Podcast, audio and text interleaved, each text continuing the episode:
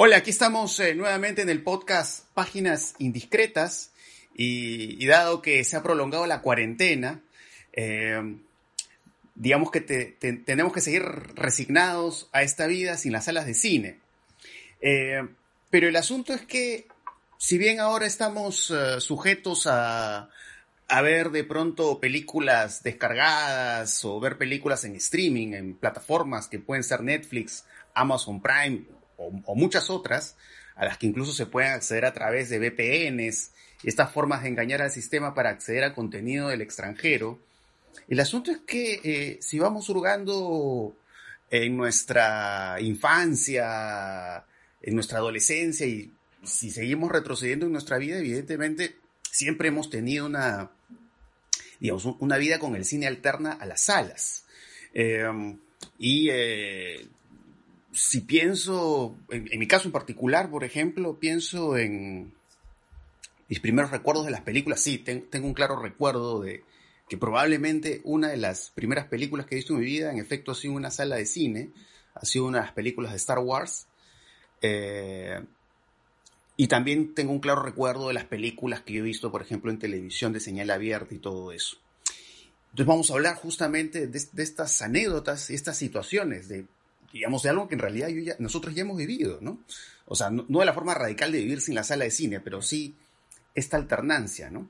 Y bueno, y aquí estoy con, como siempre, con Ricardo Bedoya y tenemos a un invitado especial que es Nicolás Carrasco, que es crítico de cine y eh, productor, que ya nos ha acompañado en alguna otra oportunidad en el podcast.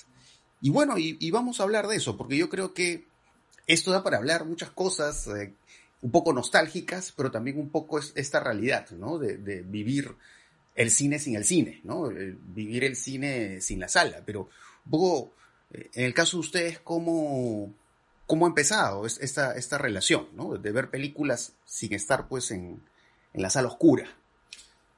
¿Qué, ¿Qué, primeros recuerdos tienen de eso? Bueno, tal vez yo soy el mayor acá, o sea ah. que podría... Sí, pues, somos, somos generaciones distintas. de hecho, los, Nicolás, Nicolás es el, el acá, acá estamos en tres generaciones distintas, como el programa de Giovanni Sixia y Gianfranco Obrero. Sí, sí. Claro. Bueno, claro. bueno mi, mi, primera, mi primera relación con el cine es con la pantalla de cine, ¿no? Y con la pantalla de cine yo tengo una relación muy intensa, además, porque siempre le he tenido miedo a la pantalla de cine. O sea, miedo en el sentido de a ver, lo explico, ¿no? Eh, siempre he sentido una especie de, de estremecimiento, de pequeño escalofrío, cuando entro, por ejemplo, a una sala a oscuras ya y cuando hay una proyección y tengo que pasar por debajo de la pantalla. ¿No? Hay algo ahí que me perturba profundamente, ¿no? En, esa cercanía que tengo con una gran pantalla. Y, tal vez sea, no sé, no, no, no, puedo hacer una interpretación de eso, pero, pero mi primera experiencia con el cine fue una experiencia terrorífica. Mis padres me llevaron, debo haber estado muy pequeño, no sé, tal vez dos o tres años, y lo que recuerdo es que unas imágenes de unos caballos que venían galopando hacia mí, y eso me asustó muchísimo, comencé a llorar y me tuvieron que sacar. Entonces, claro, hay una relación ahí de, de, ¿no? De, la primera es una relación tensa y de ruptura, digamos, ¿no? Eh, pero es como el tren de los sí, pues, claro, claro, claro, Y luego, pero ya, y luego ya supongo que lo superé. Pero por ejemplo, uno de los recuerdos que tengo eh, más grabados es un, un viaje a Ayacucho, que fui con mi padre y mi madre. Y me llevaron al cine a ver eh, las, las hilanderas del, del, Claro de Luna, que es una película con Brigitte Bardot. Yo, yo creo que ellos querían verla y yo era un niño chiquito y me llevaron, ¿no? Este, yo recuerdo que en ciertos momentos de la película mi madre me, me, me, me, me hacía, me tapaba la nariz, ¿no? Como, como limpiándome los mocos, pues. Y yo le decía, pero qué raro, yo estoy resfriado. Y era para que no viera a Brigitte Bardota ahí haciendo su, ¿no? Su, su exhibición. Ahí después me di cuenta de eso, ¿no? Ahora lo, lo pienso. Y hace poco vi la película, ¿no? Y la verdad que la película es de lo más puritana, pero bueno. Entonces, claro, es esa relación, ¿no? Entonces mi relación es con la pantalla de cine. Luego ver los diez mandamientos con el color y con esas secuencias, ¿no es cierto?, de las pestes que llegan y de las, del humo que entra, el humo de colores que va entrando para matar al hijo del faraón. Y que, eso es inolvidable, ¿no es cierto? O el Cid, o las películas de, de romanos que veía, ¿no? Porque en esa época, estoy hablando de comienzo de los años 60, eh, el peplum era el género, el género que estaba en todas las salas. Y entonces, este, todos los domingos mi padre me llevaba a ver eh, películas de romanos, ¿no? Películas de Machiste, de Ursus, de Sansón, de Ulises, ahí peleándose entre, con, los, con los leones, no sé qué. Entonces, todo eso lo veía y me parecía fascinante, ¿no? Eh, y luego el primer, la primera turbación erótica en el cine, ¿no? Con una película que se llama Yolanda, la hija del corsario negro, en la que vemos a una espadachina italiana, ¿no? Porque la película es italiana, un espadachín que está vestida de hombre, pero que entra a una taberna, o ese es el recuerdo que yo tengo, porque esa película no la he vuelto a ver. Entra a una taberna y hay una pelea, ¿no? Y entonces empieza una pelea a espada, y en un momento el, el, el, tipo que está peleando con ella, nosotros le rasga la blusa, nosotros te queda un seno al aire, ¿no? Eso me pareció absolutamente perturbador, yo tendría pues seis años, mm. no sé, ¿no? Siete años. Eh, entonces, claro, la relación es con la pantalla, pero, pero, pero, yo siempre vi películas en la televisión en ese formato horroroso que tenía la televisión de esa época, blanco y negro y dobladas al español. ¿No? Entonces, yo desde muy pequeño comencé a ver las películas que daban de la Warner, películas de los años 30, y muchas películas argentinas, ¿no? Películas clásicas argentinas, Dios se lo pague, qué sé yo. Y luego ya las películas de la Warner en los años 60, fines de los 60, comienzos de los 70, ¿no? Películas de la Warner clásicas, ¿no? O sea, ahí buena parte de todo el cine policial, de detectives y cine negro de los años 70, de los, de los años 40, ¿no? con Humphrey Bogart, en fin, con todo, ese mundo de la Warner, pues, ¿no? Entonces yo siempre vi, entonces me acostumbré a ver películas en pantalla chica. Nunca tuve reparos en verlo, ¿no? Eh, es más, considero, en fin, veía las películas dobladas, lo cual es una traición y un horror pero luego he podido verlas, ¿no es cierto? Ya en sus versiones originales, ¿no? He podido recuperar todo ese cine que yo creía haber visto, pero que en realidad no lo había visto, porque ver una película doblada es casi no verla, ¿no? O ver la versión, en una versión distorsionada.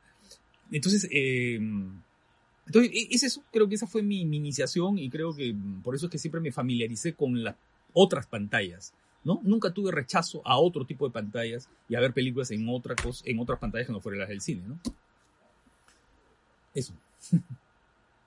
¿En tu, caso cómo fue, Nicolás? Em, a ver, bueno, voy a... A ver, ¿por dónde empiezo? A ver, al igual, que, al igual que José Carlos, uno de los primeros recuerdos que yo tengo de salas de cine es de mi mamá llevándonos a mí y a mi primo a ver Star Wars también. Eh, obviamente no las he visto como mi papá me ha contado que él vio la primera del 78, que su historia mi abuelo lo lleva, sino que yo he ido en los restrenos que me parece que aquí en Lima son el 98. Eh, y me parece que estrenaron las tres, no sé si el mismo mes, pero recuerdo haberlas visto casi pegadas. Em, no, no tengo más detalles de eso, no recuerdo, por ejemplo, muy bien si estaban dobladas, yo me imagino que sí.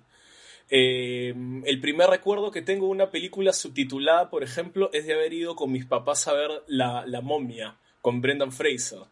Y me acuerdo que los subtítulos pasaban tan rápido para mí esa edad, que yo haber tenido, no sé si 8 o 9, que no podía leer eh, a la velocidad que sucedía, pero igual en esa película, digamos, no importó mucho. Eh, y de hecho me impresionó mucho a la edad que tenía, además por la violencia que tenía, pero además, como dice Ricardo, por algo como sexy que había, ¿no? Con Rachel Weisz y, y la, la, chica que hacía de Anaxunamun, digamos que ya ni me acuerdo quién era. Em, pero en realidad, em, o sea, mis, mi primera cinefilia, digamos, ha sido como la de mucha gente de mi edad, en realidad muchísima gente, eh, también a través de la televisión y, y, muy tempranamente a través ya de los DVDs.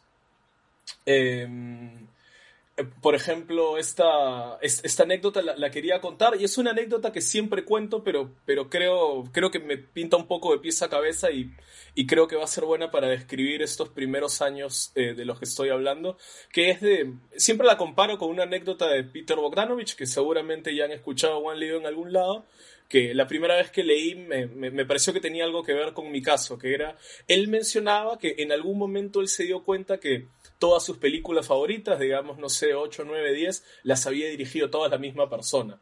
En su caso era Howard Hawks, digamos, y él se dio cuenta de eso, no sé a qué edad, pero digamos que sus películas favoritas eran, eh, qué sé yo, Río Bravo y La Cosa y, eh, no sé, Tener y no tener, o Río Rojo, qué sé yo. Eh, y él nunca, había, nunca hubiera pensado que las había dirigido toda la misma persona, pero de alguna manera él así es que descubre la política de los autores sin haber tenido que leer Andrew Sarris, digamos, o Cayer su Cinema. En mi caso me pasó algo parecido. Yo siempre lo cuento además porque de alguna manera pinta a los directores que a mí me interesaron cuando tenía, no sé, 12, 13 años. Eh, que es de que no sé cómo, porque ha pasado muchísimo tiempo, pero en algún momento yo me di cuenta que si alguien me preguntaba mis 10 películas favoritas, las habían dirigido tres o cuatro personas también. Son nombres que aún recuerdo, yo quiero muchísimo, digamos. Son John, John McTiernan, es Paul Verhoeven, es este, James Cameron y por ahí tal vez Joe Dante o qué sé yo, tal vez alguien más por ahí. Pero era básicamente eso. Eh, obviamente en, a esa edad no tenía ningún concepto ni de puesta en escena, ni de política de los autores, ni nada, pero me di cuenta de esto, de que eran, eran tres o cuatro directores que a mí me gustaban. Eh, a más o menos esta edad, que es 12, 13, 14 años, em, eh, no sé muy bien cómo es que empieza esta idea, pero también me planteo... Em, y esto tal vez les parezca muy raro, muy gracioso, pero sí me planteo de que Em, de que, no sé, quería ser una persona culta o qué sé yo, culta entre comillas, y que para eso tenía que tener ciertos, eh, ciertas nociones o ciertos, eh, cierto conocimiento de la historia del cine. Entonces trato de ver algo de que ahora, ahora, le, ahora lo llamaría canon, pero en esa época no sé cómo lo llamaba, y esto lo hago a través de leer la revista El Cable y ver cuándo daban, qué sé yo, Noferatu, o El Nacimiento de una Nación, o Ciudadano Kane, o El Padrino, qué sé yo que eran películas que de hecho no vi por primera vez en DVD comprándolas, eso fue años después, sino fue a través del cable. Entonces, em, como saben, este tipo de películas las daban hace 15 años en canales como TCM o Retro. TCM, como ha mencionado Ricardo, lamentablemente estaban dobladas y con comerciales, pero en Retro no. Y de hecho, Retro tenía ¿no? algunos días de la semana que daban cosas en particular. Los jueves en la noche, por ejemplo, eran las noches que daban eh, serie B y ahí vi por primera vez películas de Ed Wood o Martes en hoja o qué sé yo. Y los sábados a la mañana daban cine mudo y así vi, pueden haber sido cosas de Chaplin o de Buster Keaton, pero también vi Octubre de Eisenstein y vi El nacimiento de una nación y Nosferatu y un montón de cosas. Eh, y también, no ha sido en esa época, ya estamos hablando más cuando yo tenía 15 años, tal vez en 2005, pero esta, esta etapa de mi vida dura muchos años. Em, que veo, empiezo a ver también westerns y empiezo a ver cine negro, pero también, por ejemplo, y esto es rarísimo que lo cuente ahora porque yo creo que mucha gente no me creería, pero vi por primera vez películas de Godard en retro, más o menos el 2005-2006. De hecho, la primera película de Godard que vi, que no la he vuelto a ver, fue El Soldadito. Eh, y que esto, esta historia también siempre la cuento, para mí es muy gracioso recordarlo porque yo agarré la peli comenzada eh, y sin saber qué era, pero de alguna manera sabía más o menos qué era, porque había visto tal vez alguna foto o lo había leído en una página web. Yo sabía que era una peli de Godard, pero no sabía cuál era. Eh, y tenía que ver porque había visto alguna imagen de Ana en algún lado o, o que las películas de Godard eran así, digamos. Pero luego de terminar de ver la película y de amarla, averigüé cuál era. Y luego en retro también vi Sin Aliento por primera vez. Esto ha sido más o menos 2005-2006. Eh, eso por el lado del cable y luego también está, bueno, el lado de los DVDs, que seguro ya hablaremos más de eso.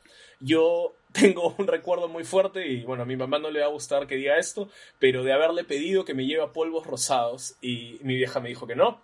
Y la primera vez que me moví en micro fue para ir a Polos Rosados a comprar DVDs. Eh, mi vieja me dijo cómo llegar, que era todo Javier Prado hasta aviación y luego de aviación a polvos. Eh, y recuerdo haber llegado a Polvos Rosados con una lista y haber comprado, me acuerdo algunas de las películas, además algunas las tengo acá arriba de mi cabeza. Compré, por ejemplo, Jackie Brown de Tarantino, que no la había visto. Compré Hace una vez en América, también que no la había visto, esa fue la primera vez que la vi. Eh, y cosas así. Ahorita, obviamente, no recuerdo exactamente todas, pero estaban por ahí. Recuerdo haber ido con 100 soles y haber vuelto sin un sol. Por ejemplo, que era toda la plata que tenía en ese momento. Em, pero sí, o sea, creo que con esto puedo decir más o menos un primer acercamiento mío a lo que podríamos llamar cinefilia, qué sé yo. Em, que, que eh, no, tampoco quiero dármelas del muy bacán, pero digamos, en ese momento no dependían de ningún tipo de enseñanza, eh, por lo menos no de nadie en mi familia, eh, ni tampoco de lecturas. Eso para mí llega ya más con la universidad, pero ya estamos hablando de esos años después. Sí, ahora, ahora que mencionan esto, algunos primeros recuerdos de la infancia, ¿no? Porque ahora que hago memoria, me parece que la primera película que yo he visto en el cine ha sido El regreso de ah, Jedi. Y la imagen que más se, me quedó grabada fue la de la princesa Leia encadenada por, por Jabba the Hutt, ¿no? Y, creo que se me quedó grabado, claro, no solo la, belleza de la princesa Leia, sino al, costado este, este ser monstruoso eh, y, fue una imagen muy, muy impactante, ¿no? Creo que es lo que más recordaba, ¿no? Y, también la muerte de Darth Vader, que me pareció una escena impactante. Em, pero eh, yo he vivido ya los últimos, o sea, mi, infancia yo la he vivido con los últimos tiempos del Betamax. ¿no? Siempre que se lo cuento a, gente mucho más joven se sorprende, ¿no? Eh, pero bueno, recuerdo que habían pues estas tiendas de alquiler de Betamax y yo alquilaba así como 10 cassettes de Betamax y me ponía a ver una película tras otra, ¿no? Pero eh, no sé si quizás por este primer impacto de, de Regreso de Jedi, básicamente mi gusto era ver películas eh, fantásticas, ¿no? Películas de ciencia ficción, de terror, y y era pues una cosa meramente intuitiva, ¿no? Podía alquilar una película de zombies mexicana, que además ni siquiera me acuerdo cuál era el nombre, aunque sí me acuerdo que era muy mala, eso sí me acuerdo. Eh, y este, ah, podía encontrar, en, me acuerdo en esta tienda que alquilaba, pues había películas, este, una de las primeras versiones de La Mosca, no me refiero a la de Cronenberg, ¿no? Una de estas versiones eh, eh, más antiguas, ¿no? Entonces, así es, esa, la de Newman. Y entonces he, tenido toda esta etapa con el Betamax eh, y eso igual iba a haber películas al, cine, obviamente iba a haber películas infantiles al cine, pero estas cosas que de pronto era para gente más grande, para adolescentes, porque en esa época fácil debo haber estado en los 10, 11 años, eh, de ahí ya eh, este, este interés inicial por el fantástico, tuve una relación muy profunda con una película como como El Cuervo de Alex Proya, ¿no? Me acuerdo que tenía eso ya, sí fue en VHS, que era de las películas que veía una y otra vez. Eh, volviendo al Betamax, me acuerdo que tenía un cassette de una película, son de esas películas que de las cuales ya casi nadie habla, ¿no? Pero que por alguna razón me encantaba, que es una película que se llama The, Terror Within, ¿no? Eh, es una película así, estas películas que siempre están en las listas de rip-offs de Alien, ¿no? Ah. Eh, que son estas películas que copian a alguien pues de la forma más descarada, ¿no? Pero igual me parecía pues una película entretenida y bueno, no estaba en esa época pensando sobre si era un plagio o no era un plagio, simplemente podía ver la película de una y otra vez y, la disfrutaba mucho. Eh, y bueno, a veces me acuerdo, a ver, recuerdo esta situación que incluso había un señor que hacía de libres de, alquiler de VHS, ¿no? Que iba a tu casa y, y te llevaba VHS y, bueno, ya ha sido en la universidad, ¿no? Cuando un poco estaba expuesto a más información, a libros y esas cosas, donde de pronto se me, se me abrió la puerta a, otros cines, ¿no? Más allá del cine de género, que era inicialmente lo que a mí me, me impactaba. Eh, recuerdo pues ahí estos primeros contactos con, desde los directores de la nueva ola francesa, con Godard, Truffaut, hasta pues estos eh, cineastas norteamericanos, que puede ser eh, John Waters, David Lynch, eh, y ahí, digamos, ya vino este deseo de, descubrimiento, ¿no? Y, esta pasión por conocer nuevas películas. Y claro, estoy hablando de los años 90, ¿no? En los años 90, pues, la, información no circulaba igual que en estos tiempos, ¿no? Tenías un libro y en el libro o en la revista que conseguías se hablaba de estas películas de directores y tú decías, ¿cómo las encuentro, no? Y recuerdo eh, una de las anécdotas más locas que tengo de esa época es que había eh, un tipo que digamos, alquilaba su casa para ver películas raras, ¿no? Que él, eran películas en VHS que él las traía a Estados Unidos, ¿no? Que, es alguien que yo sé que Nicolás conoce, pero no voy a decir su nombre. y, um, y, claro, pagué 10 soles por ver como 4 o 5 películas eh, de estas películas que tanto había leído en los libros y además películas sumamente provocadoras, ¿no? Pasaron, me acuerdo, Blood Fist, esta película que era considerada la primera película gorda de la historia, Pink Flamingos, Eraserhead. Eh, entonces dije, por fin, ¿no? Por fin esto de lo que tanto he leído eh, lo puedo ver, ¿no? Y la gente que había en la casa era gente rarísima, ¿no? Porque me recibió un tipo, un tipo vestido de negro con cruces invertidas, ¿no? Y, sí, fue una experiencia sumamente bizarra, ¿no? Bizarra en el sentido de lo raro, de lo estrambótico.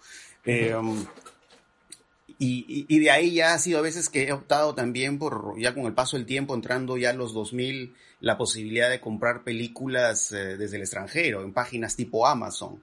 Eh, y también, ¿no? Películas que por alguna razón no, no, podía conseguir porque había mucha piratería de VHS también, pero pues era de las películas más comerciales.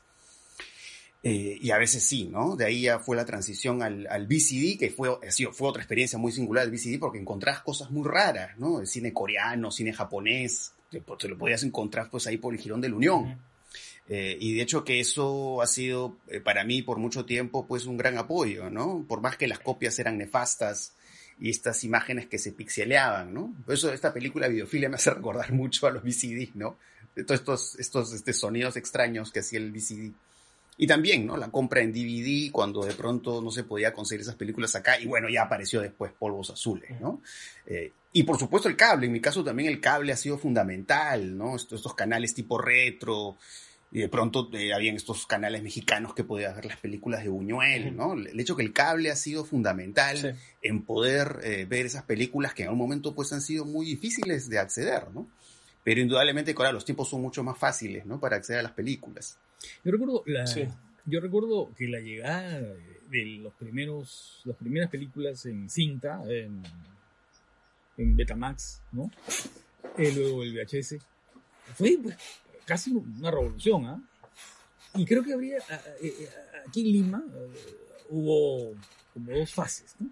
Lo primero es porque las primeras, eh, los primeros VHS, que, eh, los primeros Betamax que llegan, comienzan a alquilarse en algunos lugares de Lima, eh, eran de sellos, de, empresas, eh, eh, las mayors, digamos, que no se daban en la televisión. Por la televisión tenía Warner, tenía Artistas Unidos, ¿no?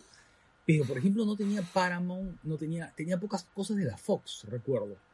Y entonces habían grandes películas de esas compañías que no se conocían, que no podíamos verlo, no, podían, no, no, eran frecuentes en la televisión y que de pronto aparecieron en, en Betamax.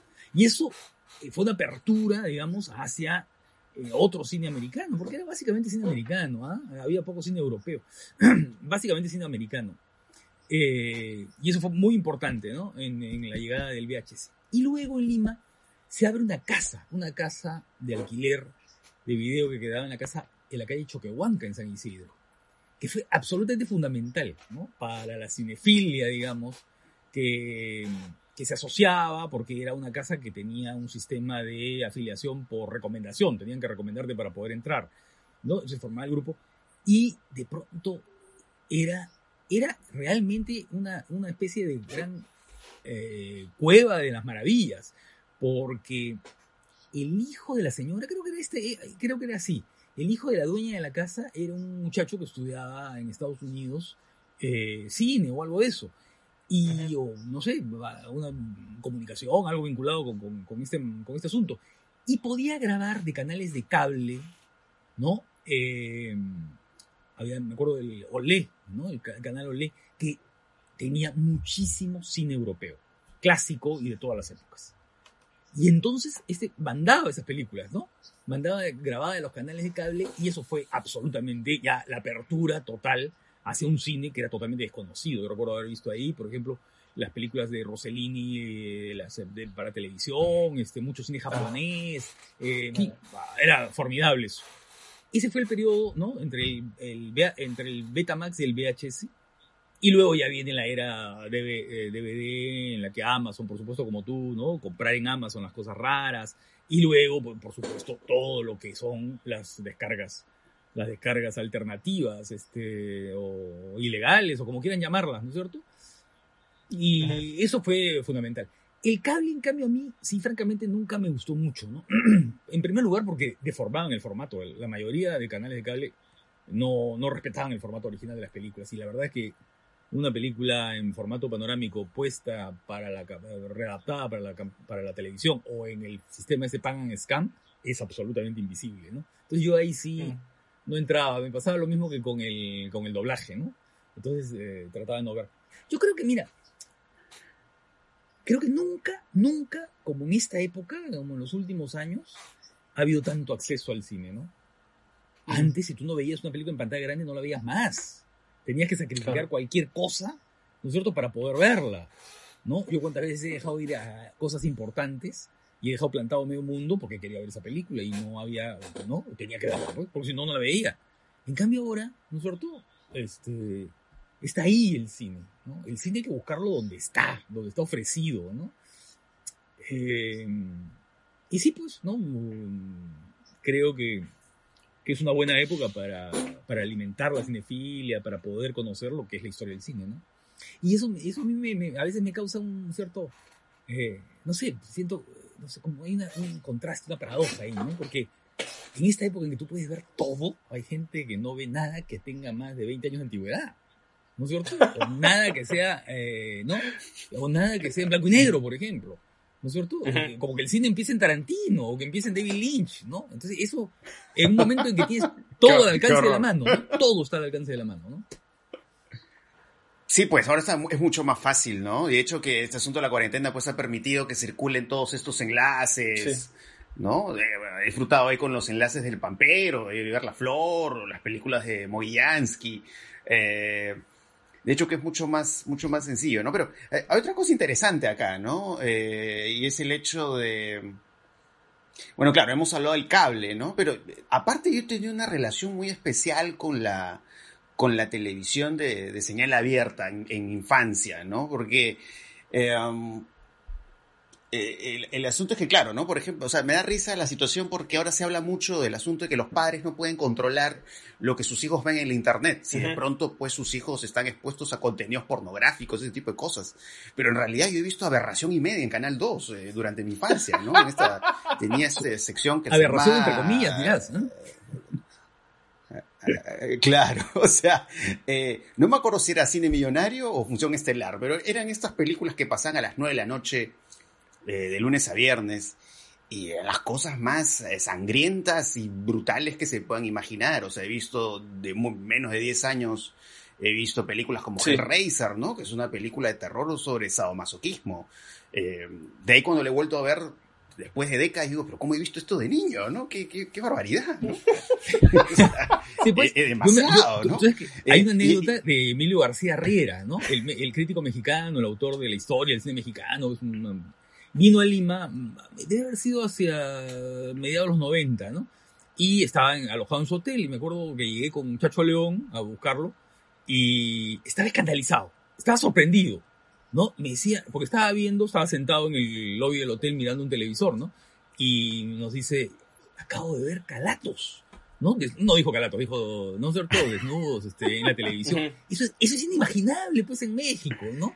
Y era un domingo a las 5 de la tarde, digamos. Un domingo a las 5 de la tarde con desnudos en la televisión, en la televisión abierta. No, eh, eh, no podía entender, no sé en qué país estoy. Eso es un poco lo que tú dices, ¿no? Claro, sí, porque, o sea, yo he visto pues, estas películas tipo Hellraiser y, y, todo esa, ese cine de terror sumamente sangriento y además era curioso porque yo veía esas cosas mientras habían todos los problemas con senderos luminosos y todas las muertes que había en el Perú y, es como que de pronto, más allá de las noticias que por sí eran súper terroríficas, ya de por sí el contenido que había en Canal, en Canal 2, ¿no? que se llama, conoce Frecuencia Latina, o Latina se llama simplemente ahora, ¿no? he, visto estas películas y, ya viéndolo estos tiempos me, sorprende haber visto cosas tan duras, ¿no? Que indudablemente eran cosas que no eran correspondientes a, a mi edad, ¿no? Pero a veces me pasaba también que me quedaba hasta más tarde porque yo, yo soy demasiado nocturno y, soy demasiado nocturno desde muy niño. Y llegaba a ver películas que pasaban a la medianoche, ¿no? Eh, que habían estas, pasaban estas comedias eróticas italianas con Lando Busanca, ¿no? Y, son pues estas, son estas primeras imágenes así sugestivas, por decirlo de algún modo, ¿no? Eh, y, y, además es muy raro porque en estas, en estas películas que yo vi a medianoche fue mi primer contacto con Antonioni. ¿no? Ah, que era, dieron el desierto rojo. El desierto rojo. Y, fue curioso porque bien, sí, yo esperaba pues ver este sexo, ¿no? y, no aparecía el sexo. O sea, sexo frío. Que, claro. Sexo mental. un sexo, frío, exactamente, ¿no? Claro, espera. Claro, exacto, ¿no? Entonces había esta contención y, y, no, no podía entender, decía, pero ¿en qué momento las cosas se prenden, no? Se calientan, ¿no? Y, claro, sí, había esta frialdad que, que en mi niñez evidentemente no, no podía entender, ¿no? Ya uno va creciendo y a veces vuelve a estas películas y obviamente las, las ve con los ojos que corresponden. Em, pero sí, sí, es, es, llamativo. E incluso en, las... Recuerdo haber visto dibujos animados que también me parece que para la época sobre todo eran sumamente provocadores, ¿no? Me acuerdo de niño veía un anime que se llamaba Cobra, ¿no? Ah. Y habían mujeres desnudas y, y, mucha violencia y muerte. Claro. Entonces era, era como el complemento perfecto para todo lo que estaba viviendo el país en ese momento. Eh, um, y bueno, pero recordemos también pues Polvos Azules, ¿no? Polvos Azules, digamos, para hablar de estas películas que vemos más allá de una sala de cine me parece fundamental por muchas razones, ¿no? Porque de hecho que eh, antes de que hablemos pues de todo este boom de las descargas, eh, o sea, Polvos Azules me parece que ha sido fundamental no solo para descubrir esas películas que de pronto hace mucho tiempo queremos ver y aparecían ahí en, en, polvos azules, eh, sino además como un poco también ha pasado en polvos azules que muchas personas han podido acceder a, obras de realizadores peruanos, ¿no? De hecho que recuerdo haber pasado por el pasaje 18 de polvos azules y preguntar por las películas de Eduardo Quispe. Bueno, ahora es muy fácil de verlo porque están en YouTube, creo que todas o casi todas las películas de Eduardo Quispe. Me acuerdo que siempre iba y me decían, no, se ha, se ha agotado, ¿no? Entonces, e, este culto también que se creaba alrededor de ciertos directores peruanos, ¿no? Pero que son cosas que de pronto pues ya en los medios más grandes no se habla, ¿no? Pero es esto que ocurre pues ahí por lo bajo. Entonces el, caso de Polvos Azules me parece pues fundamental, ¿no? En, suplir, vamos a decir, estas necesidades de, de la cinefilia pues más voraz, ¿no? En, el Perú. Y también sé los casos de críticos de cine que han venido al Perú y están fascinados bien, encontrando películas de su país que no se encontraban en su país pero estaban en polvos azules, ¿no? Entonces me, parece el caso de polvos azules me parece pues, paradigmático, ¿no? De estas, de estas otras formas de consumo de las, de las películas en el Perú.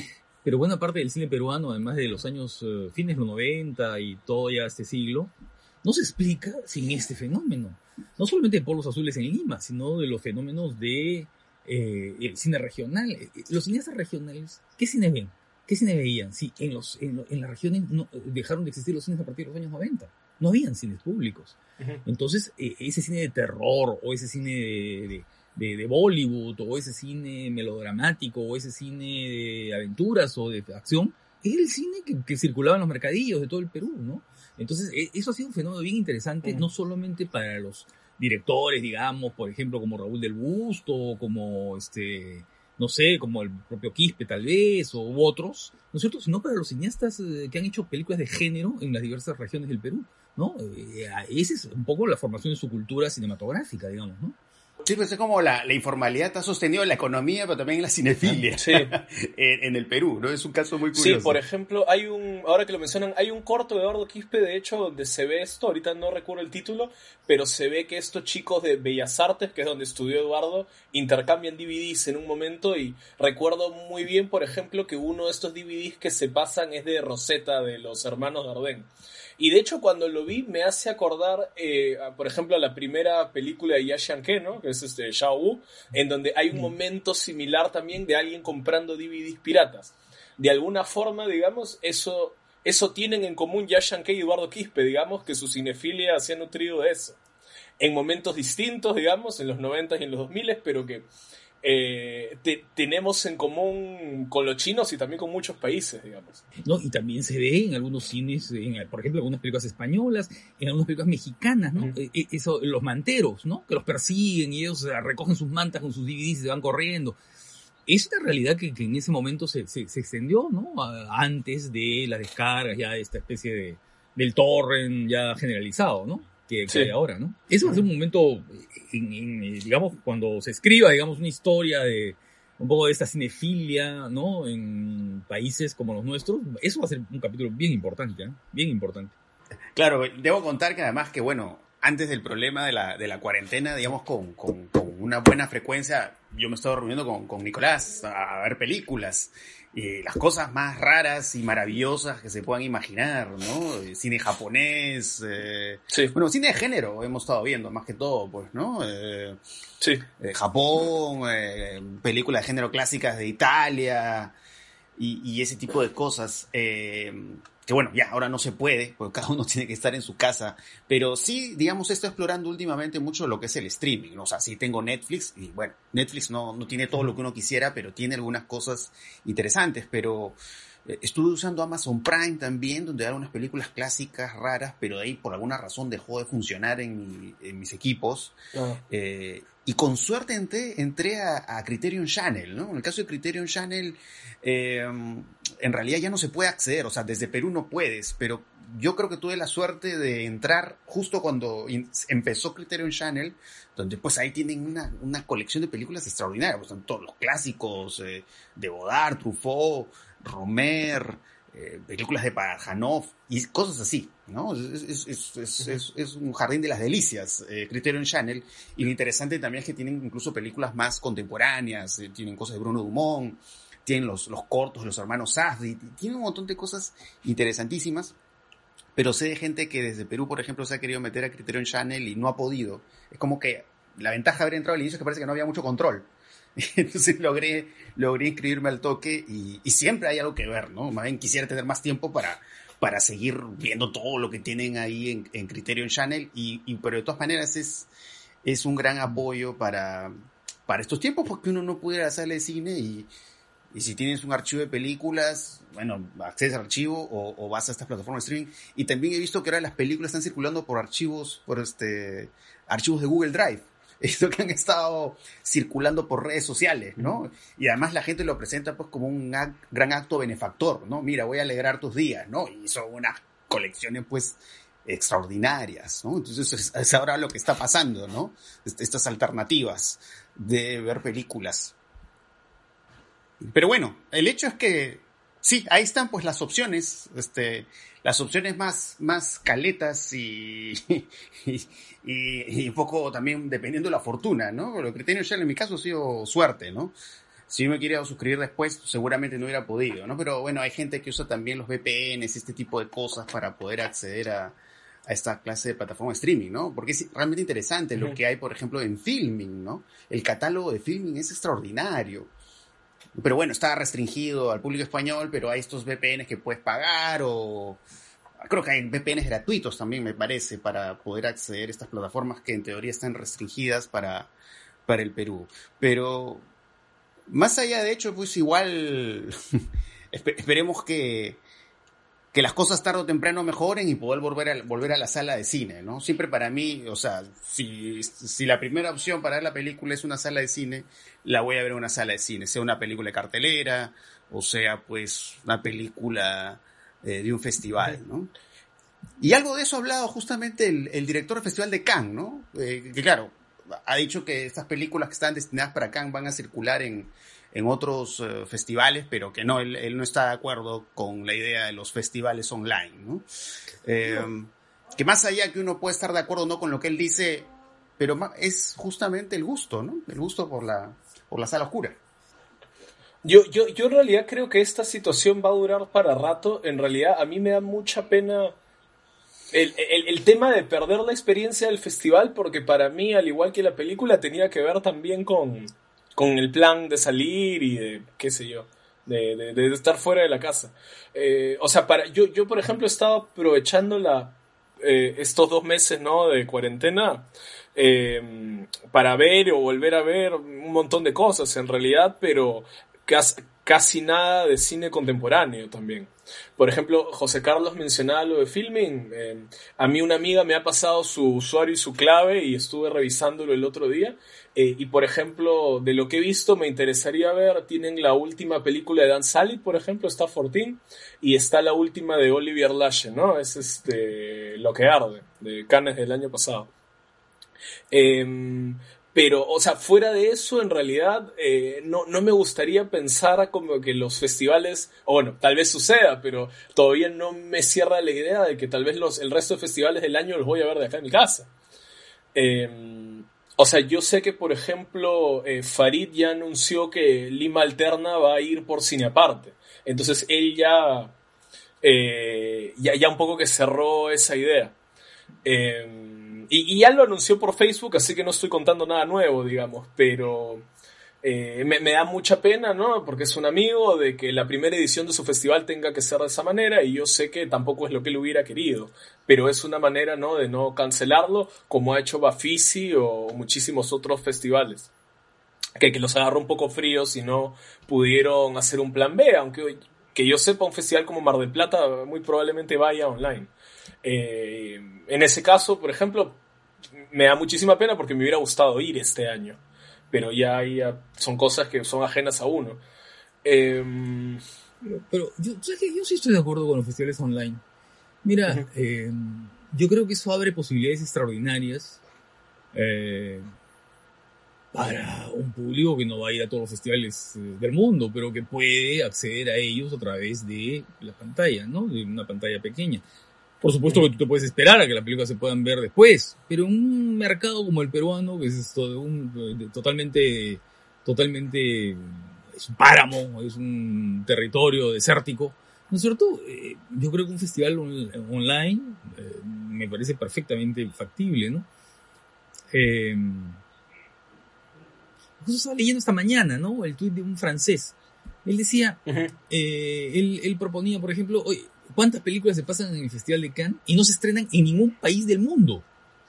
¿No? De las 90 películas más o menos que se pasan, eh, o 100 películas que se pasan en el Festival de Cannes, esas películas van a tener un estreno muy restringido en Francia, ¿no es cierto? Y ningún otro país del mundo se van a ver, ¿no es cierto? Eh, bueno, ahí está, pues esa es la posibilidad de que estén en un festival, ¿no? Por ejemplo, el festival de, de A, de autor, de, el festival de Barcelona que acaba de pasar en, en filming, se ha visto en todo país en momento, ha podido ver tranquilamente, ¿no es cierto? Con películas algunas magníficas, ¿no? Eh, por ejemplo, My Mexican Pretzel, la película esta española que es notable, eh, y algunas otras, ¿no? Entonces yo creo que, sí, yo creo que se hable, yo creo que después de esta cuarentena va, a haber muchas posibilidades nuevas que van a comenzar a, a medirse, ¿no? Lo que pasa es que en Francia creo que hay una política muy, hay una política proteccionista muy clara, ¿no? Que es que es la misma que explica que se hayan peleado con Netflix, eh, que han se haya distanciado de Netflix, porque claro, hay pues un, digamos, un, un sistema de protección a las salas alternativas y qué sé yo, que es muy fuerte, ¿no es cierto? Y que no, quieren entrar a la competencia, ¿no? Y por la misma razón, por ejemplo, que en todas las revistas del mundo tienen ediciones virtuales y las revistas francesas no las tienen. ¿No? Tú no puedes leer la, versión de Caído Cinema virtual, no, no hay, no existe la, edición en, línea o la edición, este, digamos, para poder leerla en tu iPad o en tu dispositivo, ¿no? Es porque, claro, porque se supone que las revistas tienen que circular en las librerías y en los kioscos, que no pueden tener otros precios, que no puede haber... Claro, son políticas, digamos, que protegen ciertos negocios y ciertos sectores de la economía, pero que están, yo creo, están estallando con todo lo que nos está pasando ahora, ¿no? Y que creo que nos va a dar nuevas perspectivas, ¿no? ¿Por qué yo no podría ver, bueno, pues claro, pagando, ¿no es cierto? A través de pagando, ¿por qué yo no podría ver la película que se pasa, del el estreno de, la película de Leos Carax en el Festival de Cannes del, próximo año? ¿Por qué? Si tu opción es pagarla y verla en una pantalla que tú tengas, ¿por qué no puedes hacer eso? O sea, Evidentemente porque Khan está protegiendo, ¿no es cierto?, eh, luego la, salida a través del sistema de ventanas. Pero es un sistema de ventanas que ahora mismo están puesto en cuestión, ¿no? Mira tú, incluso por Hollywood, ¿no? Mira lo que está pasando en Hollywood con las películas. Universal, el pleito que tiene con AMC y con eh, Cineplex, que se llama la otra compañía. ¿Te das cuenta? Tiene un pleito, ¿por qué? Porque Universal se dado cuenta que puede sacar por streaming una película mm, que podría haber sido muy popular en las salas y que ha hecho 100 millones de dólares en una semana. ¿No? Sí. Entonces, eso le está abriendo posibilidades. Entonces, yo creo que, yo creo que luego de esta experiencia de la cuarentena y además el negocio del cine, el consumo del cine, las formas de ver el cine van a cambiar de una manera absolutamente radical, ¿no? Tal vez no lo veamos en lo inmediato, pero creo que con el tiempo, yo creo que en dos años o tres años más, esto eh, va a ser muy distinto, ¿no? Y creo que van a haber, no sé si toda la selección oficial de los grandes festivales vamos a, vamos a poder verlos a través de eh, de los canales de los festivales, ¿no es cierto? O, en fin, de algunas plataformas, eh, pero sí algunas películas, ¿no? Yo creo que eso ya se viene, ¿no? Sí, pues porque ya no hay otra salida sí, tampoco, ¿no? así como estamos, y, en realidad es una gran oportunidad, o sea, hablo de oportunidad en un sentido muy amplio, ¿no? De, de, que las películas de pronto puedan acceder incluso a un público más amplio del que normalmente han tenido.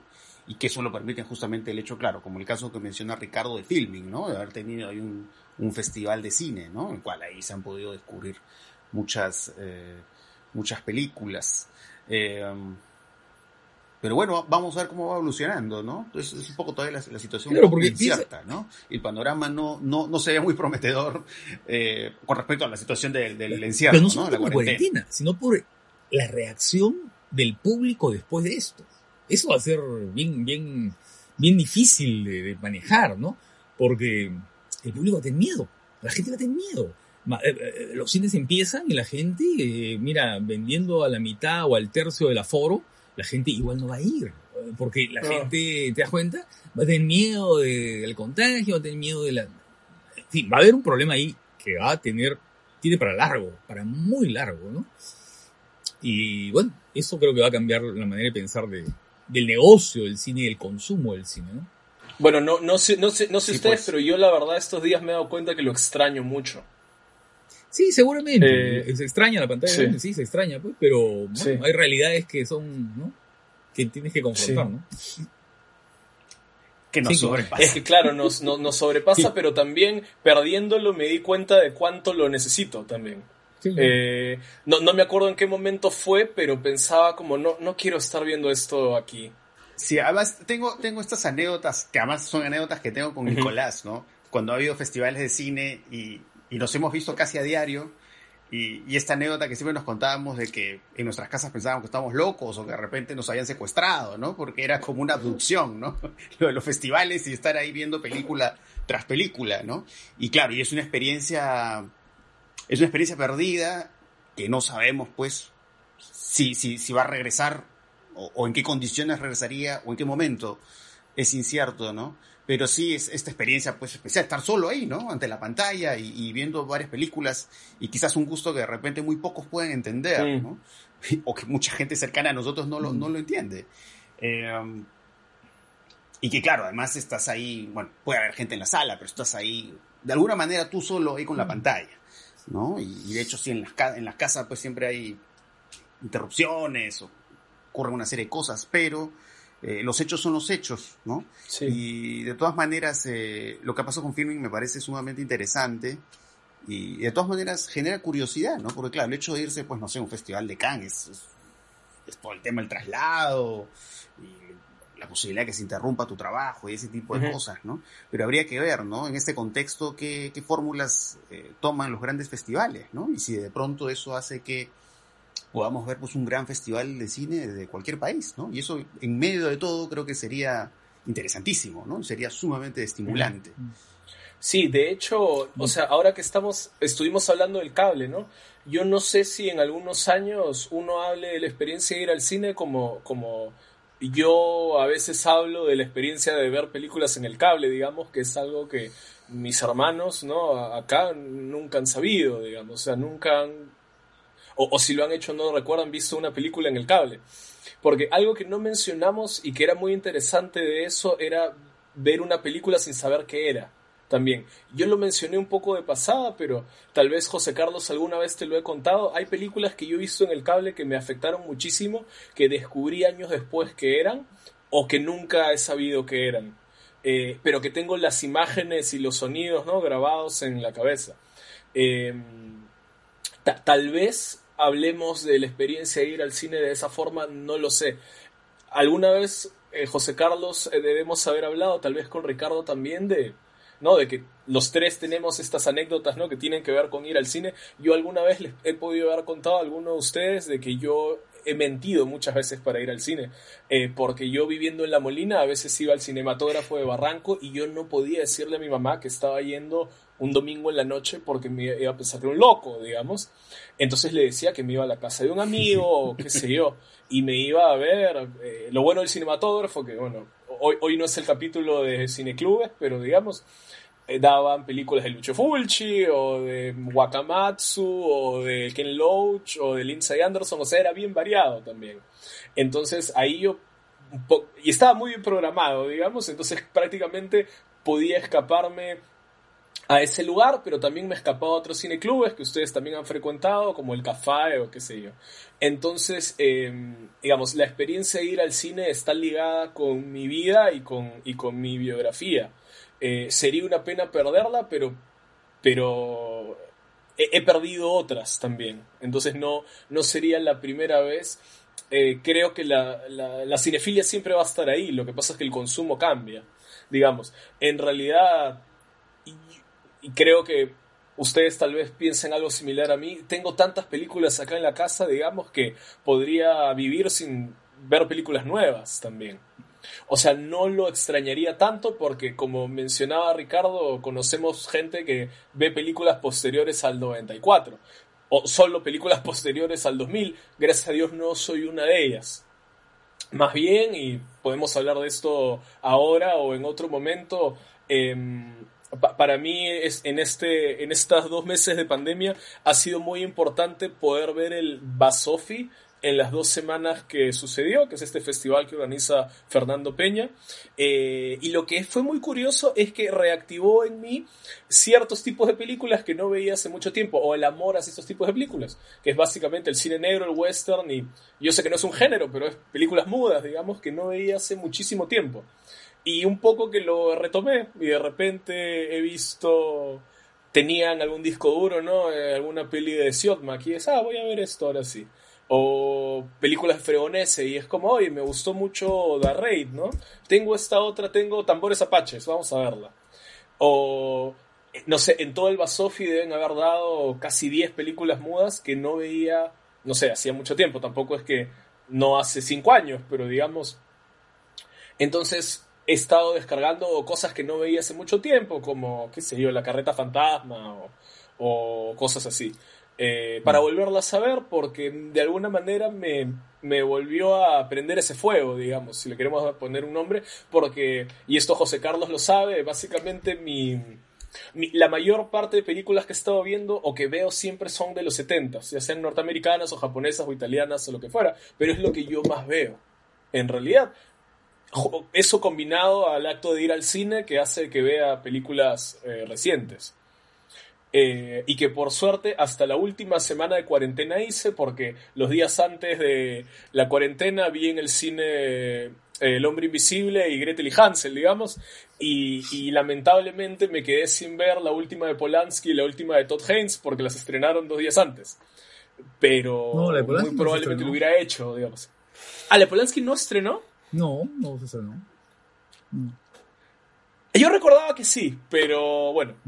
¿Cuál es? Eh, ¿Yokuso? No, no, no sé, no sé. Me refiero a Yokuso, ¿no estrenó? No, no, no, no, no se estrenó. Bueno, eh, en todo caso. No, he estrenado, pero sé, sé, que sé que ya circula por ahí, eso sí sé. ya, ya, circula por ahí, pero, pero digamos, la, la, idea, la idea que quiero decir es que por, por suerte la última semana de libertad fui al cine dos veces porque creo, sino que la nostalgia me hubiera venido antes. Em, porque porque real, realmente, y no puedo insistir tanto con esto, pero sí lo extraño. Al igual que extraño salir, mm. pero digamos, eh, la, la, gran mayoría de veces que yo salía de la casa fuera que era para trabajar, era para ir al cine. Y eso, es, eso era mi tiempo conmigo mismo, además, porque no sé ustedes, pero yo voy mucho al cine solo. Entonces es, es, ir, es salir, tomarme un café y ir al cine. Y, yo lo sé además porque me los he encontrado ustedes miles de veces, pero digo, eh, haber ido a ver The Irishman, qué sé yo, para mí, o sea, no era cualquier cosa. Teniendo en cuenta además que una película como esa, yo estaba seguro que no la iba a ver en el cine. Em, por poner un ejemplo de algo de este año, digamos, o relativamente reciente. Em, bueno, José Carlos, yo creo que ya hemos excedido ampliamente la... Ya hemos hablado bastante. Sí, sí, sí. Solo, solo para terminar, quiero, quiero decir algo, porque hay algo de lo que no hemos hablado, probablemente porque no es, no es quizás la ruta más popular en estos tiempos, que es la, el, hecho de tener, por ejemplo, yo que sé, una colección de Blu-ray, que curiosamente en mi caso yo sí tengo algunos Blu-rays mm.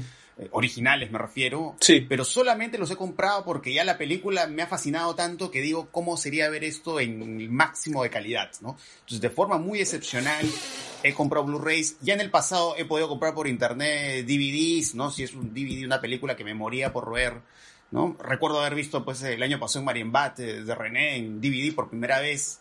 Eh, y siempre te queda, son estas películas que siempre te dan esa sensación de cómo sería esto verlo en Blu-ray o de pronto, yo que sé, en 4K.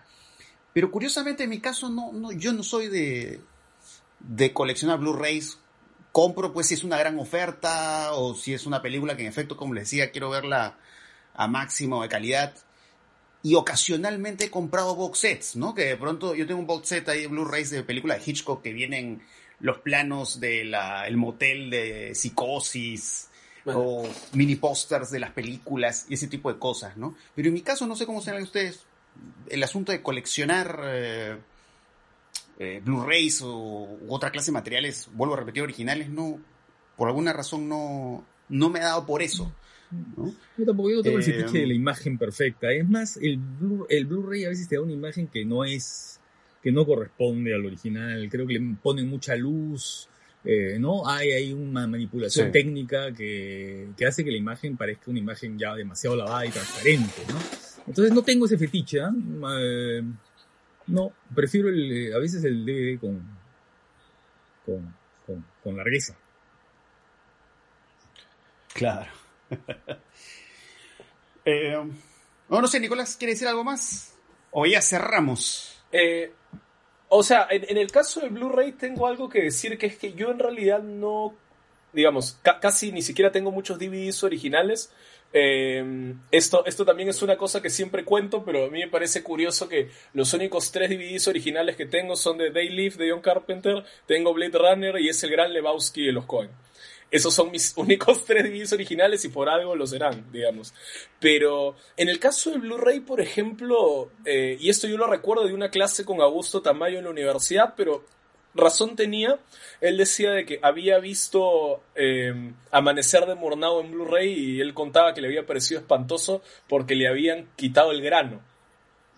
Y eso es algo en lo que yo nunca había pensado y luego me di cuenta, pero como menciona Ricardo, el tema de los Blu-rays es que dependiendo de la empresa que lo saquen, hacen este proceso espantoso o no.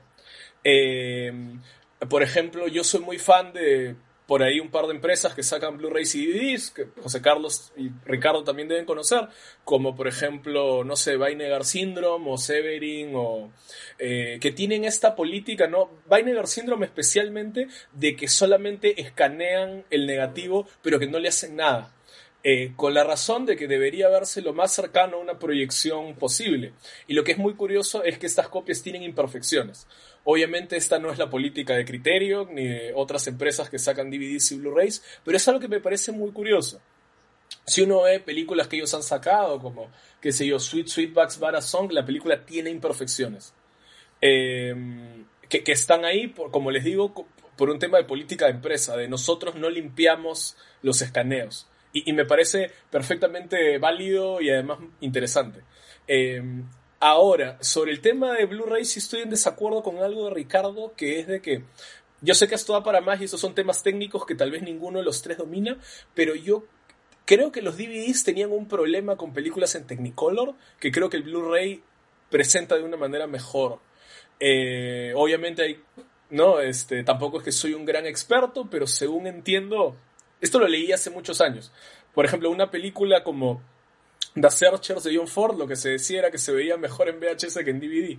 Pero según he visto, ¿no? Uno ve películas de los años 50 en Blu-ray y por lo menos esos tonos no, no realistas, digamos, en algo como An Affair to Remember o Mulan Rouge de John Huston o qué sé yo, siento yo, sin ser un experto, porque nunca he visto una proyección de Technicolor proyectada, como seguramente Ricardo sí, yo me da la impresión de que es más cercano a cómo debería verse.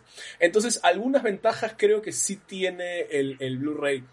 Y voy a agregarle una más, que es la gran cantidad de películas que han aparecido en Blu-ray que antes no había ni en DVD.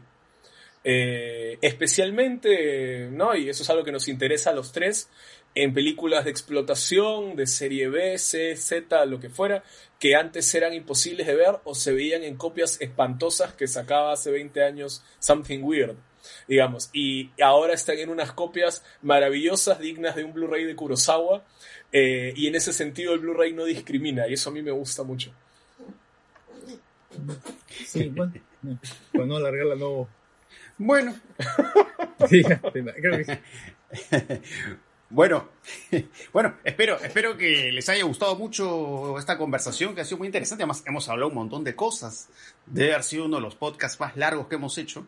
Eh, así que bueno, ya nos, nos estaremos escuchando pronto, eh, nuevamente. Y bueno, y, gracias Nicolás por participar, que ha sido muy interesante, pero creo que, creo que desde coordenadas muy distintas cada uno, y a veces también muchas coincidencias, hemos hablado de cosas muy interesantes sobre esto de ver películas más allá de una sala de cine. Así que ya, eso es todo y ya, ya nos volveremos a encontrar en la siguiente escucha. Chao.